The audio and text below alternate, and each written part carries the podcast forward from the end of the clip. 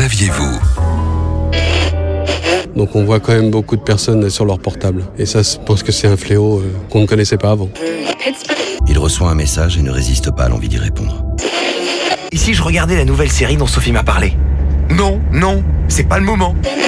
pour lutter contre l'usage du téléphone au volant, alors que les chiffres restent préoccupants, préoccupants et surtout en constante augmentation. C'est un mal que l'on ne connaît que trop bien au volant, le téléphone.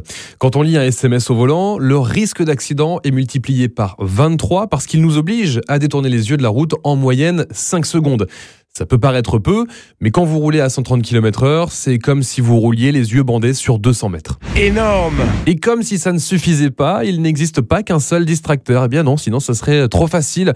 Un distracteur, c'est aussi quand on est absorbé par le paysage, quand on mange au volant, quand on lâche le volant pour euh, attraper un chewing-gum dans la boîte à gants, ou quand on remue les épaules sur une chanson que l'on adore mais qu'on écoute beaucoup trop fort dans la radio.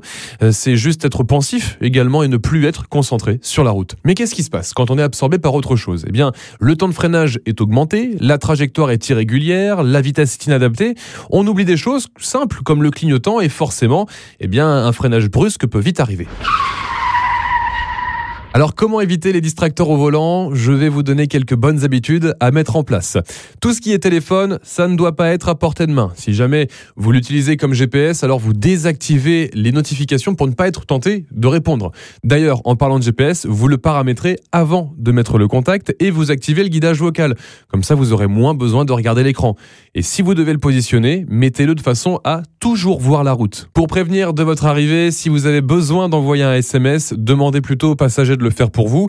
Et si le besoin est trop fort, il suffit de faire une pause. Et puis une pause, ça ne fait jamais de mal. On vous le rappelle au moins toutes les deux heures pour 20 à 30 minutes.